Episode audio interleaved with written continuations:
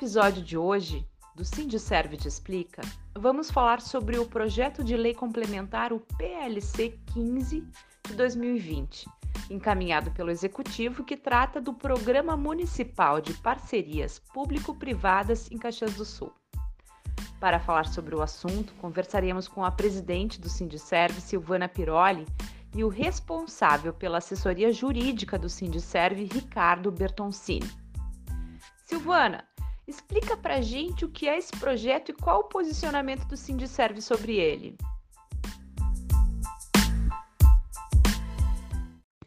O projeto que está na Câmara, ele prevê o programa, ele cria o programa de parcerias público-privadas.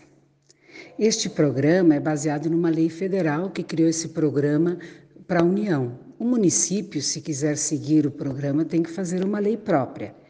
Então, ele não é obrigado a fazer, ele faz se acha necessário e coloca nesta lei o que considerar importante para suas parcerias. O segundo ponto é que o que, que ele prevê? Parceria público-privada, inclusive para a universalização de bens e serviços essenciais e no artigo 5 ele fala de que poderão ser uh, feitas parcerias nas áreas como educação, saúde, cultura, assistência, transporte público, uh, estradas, saneamento, iluminação, ciência, pesquisa, habitação, meio ambiente, lazer, esporte, turismo, infraestrutura, tecnologia da informação. Ou seja, eles só tiram das parcerias público-privadas as áreas eh, da função política, normativa, controladora, fiscalizadora e poder de polícia do município. Então, é sim uma forma de passar para a iniciativa privada todo e qualquer serviço público, sem sequer ouvir a Câmara porque lá em outros artigos coloca de que este, eh, neste projeto de que o conselho gestor define o programa, quais as áreas, com quem, como, né, e quais as exigências e inclusive como se dará a remuneração. Porque uma PPP significa que vai ter investimento público e privado. E ou vai ser cobrado da população esse investimento diretamente, ou vai ser eh, pago pela administração pública. Eu acho que isso tem que ficar claro. A segunda questão, uh, a Câmara será informada quando necessário das PPPs. Portanto, todo o poder fiscalizador da Câmara de acompanhar o que acontece no executivo em toda esta área não existe. Existem outras questões, mas o que é mais importante para o funcionalismo são essas questões que eu coloquei aqui, o, a, a possibilidade de, através de parcerias público e privadas, passar a realizar todo e qualquer obra, serviços e atividades da administração pública. E por que as chamadas parcerias são tão nocivas ao serviço público e à população? Aonde prejudica o servidor municipal e a comunidade? Primeiro, como eu disse, que numa PPP sempre existe uma forma de remuneração do parceiro privado, ou ele é remunerado por uma taxação, por uma taxa, que é paga por quem usa o serviço, ou ele é remunerado pelos cofres públicos. Então, vamos dar um exemplo. A concessão de transporte coletivo é uma parceria público-privada, em última instância, né? É, como que, ela, que a empresa é remunerada? Pelo, pela cobrança da, da tarifa é, de transporte. E não se tem, hoje, atualmente, não se tem nenhum controle com relação a, a como é que se tra trabalha o custo, enfim, né? É sempre uma caixa preta. os serviços, as praças de pedágio, a construção de rodovias e depois a cobrança de praças de pedágio é uma forma de parceria pública e privada. Onde os servidores vão ser prejudicados? Na medida em que você tem parcerias em áreas que é uh, fundamentalmente executadas pelos servidores públicos, você ocupa esse espaço dos servidores, não haverá mais concurso, haverá precarização do trabalho dos servidores. Nós já temos o salário congelado, vem aí a reforma administrativa, e aí para a demissão de servidores e acabar com o serviço público é um pulo. Então, nós temos que ter muito cuidado Já temos exemplos de outros estados e de municípios que estão, por exemplo, fazendo licitação para todo o trabalho administrativo de, uma, de escolas. Né, para a gente dar um exemplo do que, que está acontecendo no país nessa linha de PPPs. Uh, já temos uh, outras uh, maneiras de, de parceria público-privadas que podem ser feitas ou que estão sendo feitas né, em várias terceirizações. Quando a gente fala em terceirização, o que, que a gente diz? É passar para o terceiro que deveria ser feito pelo poder público. Na área da saúde, a terceirização deveria ser só complementar, mas em Caxias, hoje, os recursos eh, pagos à iniciativa privada e através de diferentes contratos é muito superior ao serviço realizado pelos servidores do município. Então, primeiro precariza, não dão condições e depois apresentam como grande alternativa fazer uma parceria, onde vai custar muito mais caro para o contribuinte e para os trabalhadores, que é quem mais paga impostos. Nós vamos pegar ali uma das áreas, outra das áreas, é a questão do saneamento.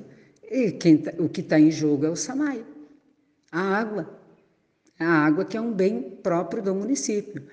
Então, essa lei, ela não necessariamente, ela não vai ser, uh, pode não ser aplicada pelo próximo governo, mas ela pode ser aplicada por outros. Enfim, é uma lei que dá uma carta branca para o executivo, seja ele quem for, para que ele decida o que, que ele vai fazer, parcerias e em que áreas, e ele só tem, então, o controle de algumas áreas da administração. As demais podem todas ser feitas através de PPPs. Então, é uma autorização ampla irrestrita e sem controle. Uma outra coisa importante nessas fórmulas de parceria é que no setor público você tem um princípio que é importante da impessoalidade e da publicidade, ou seja, nós uh, somos servidores, fomos aprovados num concurso e temos regras a cumprir, né?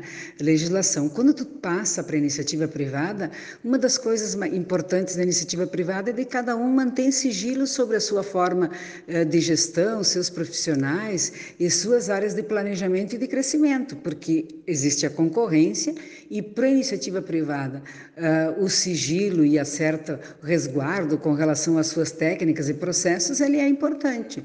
Então, nós vamos perder, inclusive, essa questão da transparência, do controle da população, do controle social, quando se faz PPPs. E mais, essas parcerias são previstas por, no mínimo, 10 anos. Então, é um tempo suficientemente longo, pega pelo menos quase três mandatos de prefeito.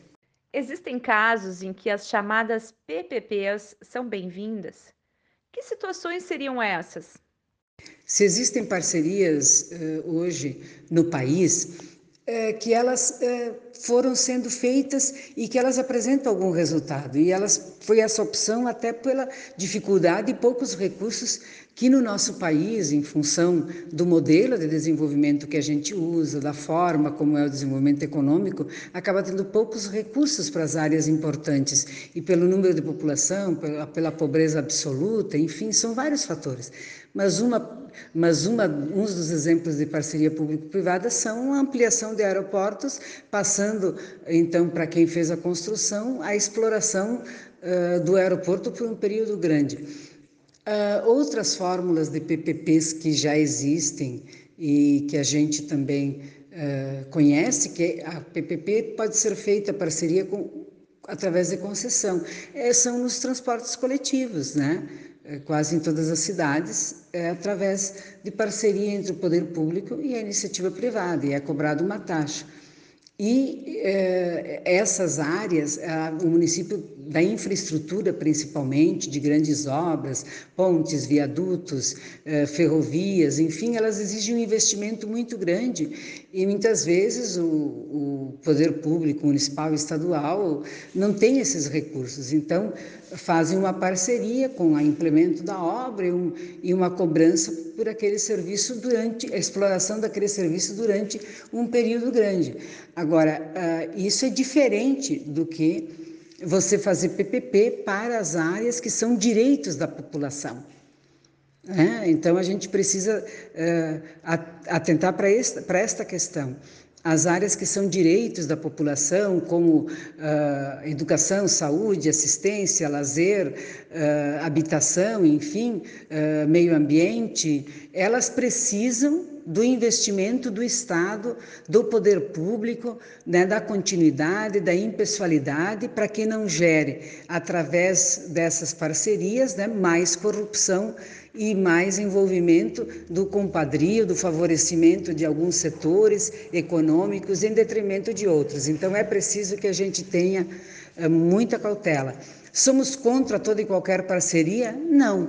Existem algumas coisas que podem ser discutidas. Por isso que nós estamos defendendo que aqui no município de Caxias, se a prefeitura quer propor alguma parceria, vamos dar um exemplo, uh, para a questão da, do Parque da Festa da Uva. Então, que discuta, faça audiências, audiências públicas, discuta com o setor, apresente a proposta, discuta com a Câmara e se construa, então, uma lei específica para isso. A prefeitura uh, tem a ideia de fazer uh, para um outro setor, para investimento, por exemplo, no aeroporto.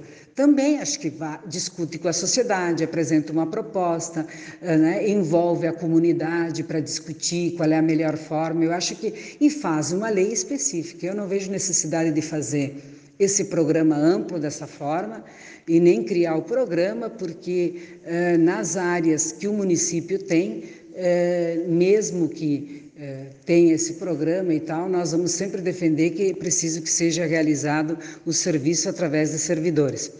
E a diferença do município e da União é qual, né? Alguém pode dizer, ah, mas na União fez um, um programa de PPPs, porque a União é responsável por toda a infraestrutura do país e logística do país e o desenvolvimento regional. Nos municípios, a principal atribuição é, de forma cooperada com a União, realizar e prestar serviços nas áreas das políticas sociais e de desenvolvimento local. Então, tem muito pouca área, ou tem menos áreas do que um município, do que um país, para se fazer eh, PPP em obras e serviços de infraestrutura. Mas, como eu disse, tem a ideia, o município tem alguma ideia de fazer uma PPP para algum investimento em alguma área que acha importante? Vamos discutir aquele investimento. Toda a sociedade precisa discutir. E agora, fim de mandato e fim de, eh, de legislatura, inclusive da Câmara, uh, discutir um projeto dessa importância também não acho nada conveniente e nada democrático. Doutor Ricardo, você analisou toda esta proposta eu gostaria de saber qual é a sua avaliação, enfim, sobre este projeto encaminhado pelo Executivo. Sobre o projeto de lei complementar número 15 de 2020, eu tenho várias ressalvas tá, para fazer em relação a ele. Eu acho que ele é um projeto muito amplo. A, a lei de parcerias público-privadas é um, é um instrumento importante quando nós estamos falando de projetos específicos que demandem muito investimento ou muita tecnologia e projetos de cunho temporário. Né? O que está sendo feito nesse projeto de lei complementar é garantir à administração municipal a possibilidade de repassar aos particulares todos os serviços, né? E serviços em que o Estado deve se manter atuante saúde, educação, né? Uh, questões assim de muita relevância para a comunidade. Uh, fora isso, as garantias que têm que ser aportadas e os valores que têm que ser aportados pelo Estado nesse tipo de contratos são enormes. Né? Então, a alegada falta de recursos é, é, é um argumento, a meu ver, vazio, porque o Estado vai ter que aportar dinheiro e garantias para poder manter uma parceria público-privada como essa. Sem contar a, a, possibilidade disso nunca chegar ao judiciário se tiver irregularidade, sem contar uh, que a fiscalização vai ser feita dos contratos vai ser feita pela própria prefeitura, que é quem está instituindo e vai ser um desses parceiros no contrato. Então eu vejo assim com muitas ressalvas e assim, com muita preocupação um projeto que seja uh, uh, tão geral e amplo e abrangente quanto esse que está sendo apresentado. Com certeza isso merece discussão e nada obsta que as parcerias possam acontecer no futuro, mas para coisas específicas. Não há necessidade de ter uma lei que já as pré-aprove, né? Então eu acho que isso deveria ser visto com muito, muito, muito, muita atenção, tá bom?